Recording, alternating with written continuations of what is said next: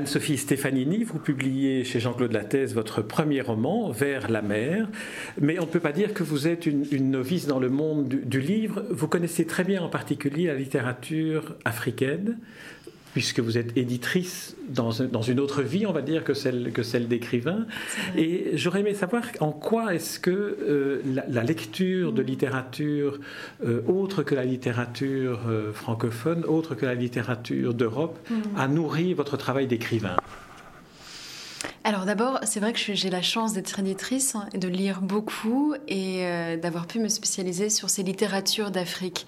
Et si on veut parler du livre, c'est essentiel de parler de ça parce qu'en réalité, les littératures d'Afrique ont nourri mon imaginaire.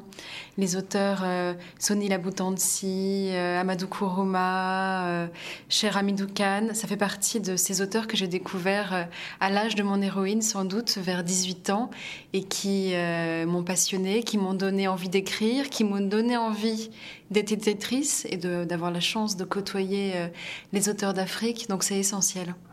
Alors, votre livre s'ouvre sur une citation d'Albert Camus. Mm. Est-ce que euh, d'Albert Camus, ce que vous avez retiré, je vous le propose, hein, et puis, et puis vous, vous, prenez ou vous ne prenez pas, c'est la lumière et le regard sur la personne que vous transformez en personnage c'est vrai, j'ai pris beaucoup d'Albert Camus. Enfin, en tout cas, il, euh, m'a donné beaucoup. Euh, moi, en tant que lectrice, c'est un auteur euh, essentiel et c'est pour ça que j'ai voulu le placer en exergue et placer en exergue une nouvelle de ce recueil L'exil et le royaume, La femme adultère. pour, pour, diverses raisons que le lecteur pourra comprendre à la lecture du livre, qui est le moment de bascule d'une femme qui découvre tout d'un coup l'insoupçonné, l'insoupçonnable en elle et une autre vie possible.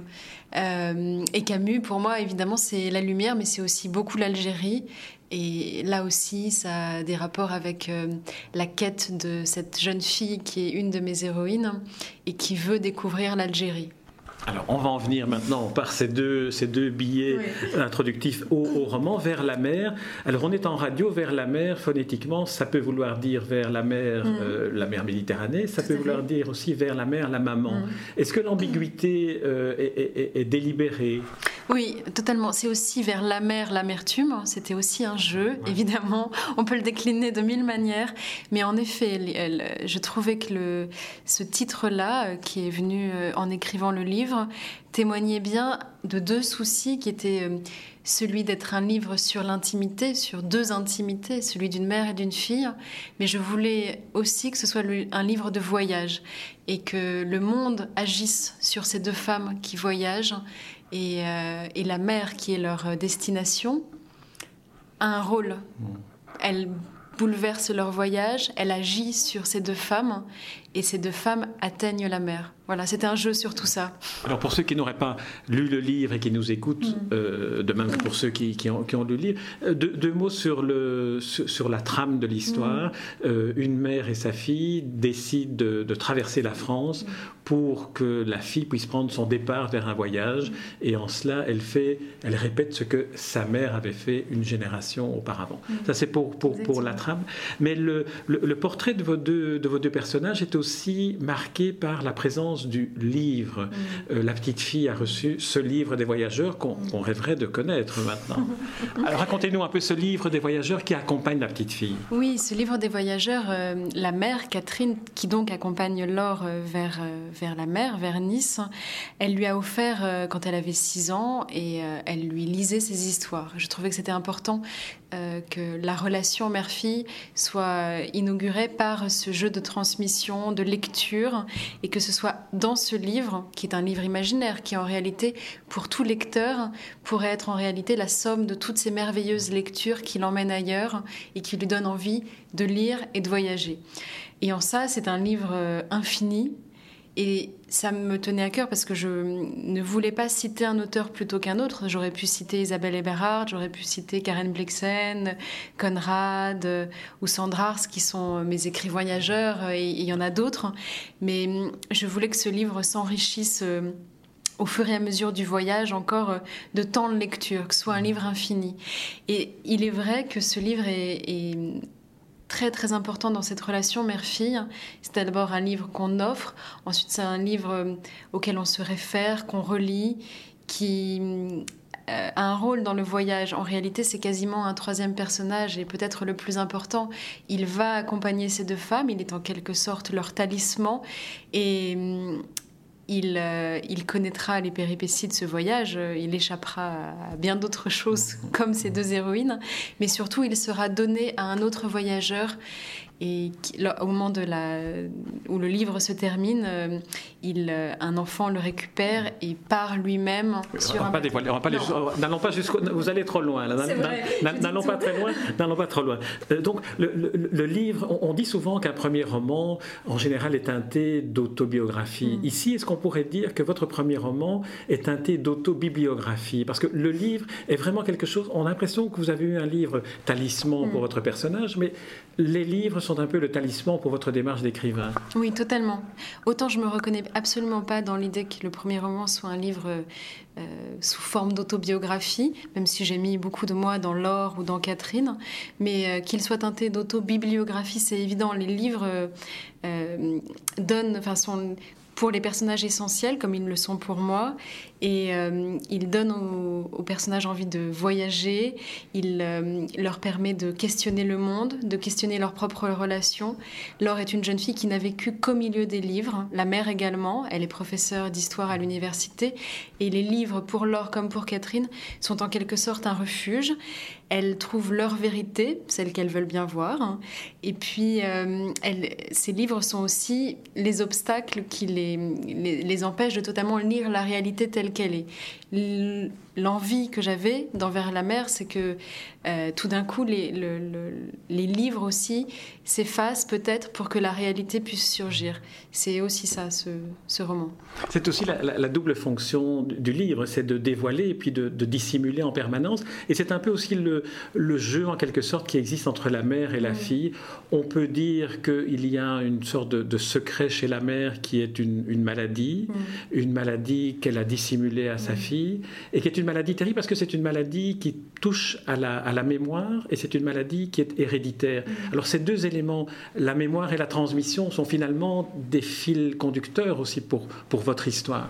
Oui, tout à fait. C'est vrai qu'on va découvrir euh, dans le livre que la mère souffre de cette maladie. Ce n'est pas un livre sur la maladie, ça ne m'intéressait pas.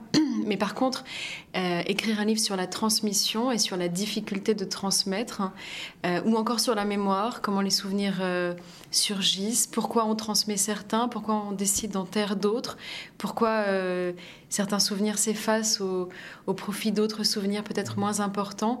Ça, ça m'intéressait. Et dans le cadre de cette relation mère-fille, évidemment, c'est c'est ce qui est c'est l'enjeu du livre. Que transmettre et surtout de la part de la fille, comment euh, réclamer certaines, certaines vérités auxquelles elle, n'a pas eu accès avant. Euh, non pas qu'il faille, euh, pas l'idée du livre, c'est pas de tout dévoiler ou que ce soit une sorte de en, quelques jours de voyage l'occasion de revenir euh, sur une vie entière, mais c'est de poser la question qu'a-t-on besoin de savoir sur sa mère, sur son enfance, sur euh, son histoire, pour partir, pour grandir, pour lire d'autres livres. Il y a aussi cette question non seulement de que faut-il transmettre, mais aussi comment le transmettre, qui finalement est un peu une sorte de, de, chemin, de fil d'Ariane de, cette, euh, de ce voyage initiatique auquel vous, vous conduisez vos deux personnages, la mère et la fille, dans une voiture, une vieille, vieille voiture qui... qui, qui euh, ballante. qui, qui, le, le choix d'ailleurs de la voiture crée une sorte d'aquarium de proximité, d'inconfort, où se dévoilent l'une l'autre, la mère et la fille. C'est vrai, je, voulais vraiment que ces deux femmes-là, qui décident de voyager ensemble, c'est leur dernier voyage, choisissent la voiture pour ce dernier voyage. Elles auraient pu prendre le train, elles auraient pu prendre l'avion, ça aurait rendu le, voyage différent, mais je voulais que ça se passe dans une sorte de monde à part.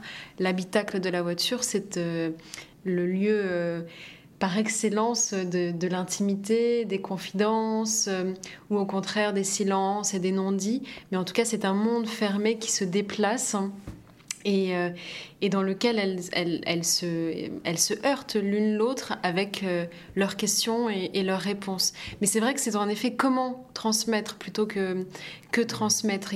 Parce que ces deux femmes, finalement, qui s'aiment beaucoup, qui n'ont vécu qu'ensemble en réalité, puisque Laure n'a pas connu son père et qu'elle a grandi seule avec sa mère, euh, s'aiment passionnément, mais aussi ont une grande timidité, une grande pudeur l'une vis-à-vis de l'autre.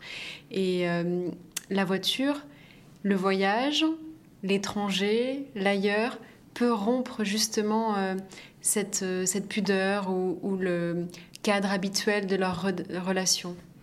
On peut dire d'emblée que les hommes sont très absents de, ce livre, d'autant plus que le livre débute par une rupture amoureuse entre la jeune fille et son fiancé, à la veille de prendre son départ, mm. elle décide de, de rompre. Mm. Et puis les, les, les, hommes sont, sont absents, notamment la figure du père, mm. qui, qui, donne à, à, au personnage de, de, de, la mère, dans le prénom de Catherine, qui donne au personnage de Catherine une, une dimension euh, omniparentale, je dirais. Oui, c'est vrai. Mais les hommes auraient pu être totalement absents. J'aurais pu encore pousser plus loin le, le, le choix de cette intimité féminine-là.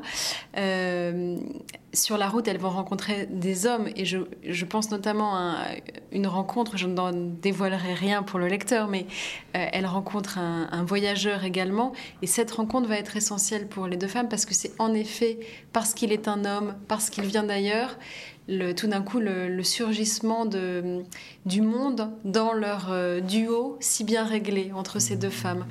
En réalité, je voulais pas exclure volontairement les hommes mais cela tient euh, aux conditions d'écriture du, du, livre. Je voulais euh, au départ que ce soit une sorte de, je, je vais tout vous dire, une sorte de. C'est ça le but. Hein. C'est ça. En fait, je me suis beaucoup intéressée à la figure euh, romanesque et voyageuse d'Isabelle Eberhardt, qui est une figure littéraire et voyageuse et qui, qui, a entrepris un voyage qui va beaucoup compter pour les héroïnes de ce roman.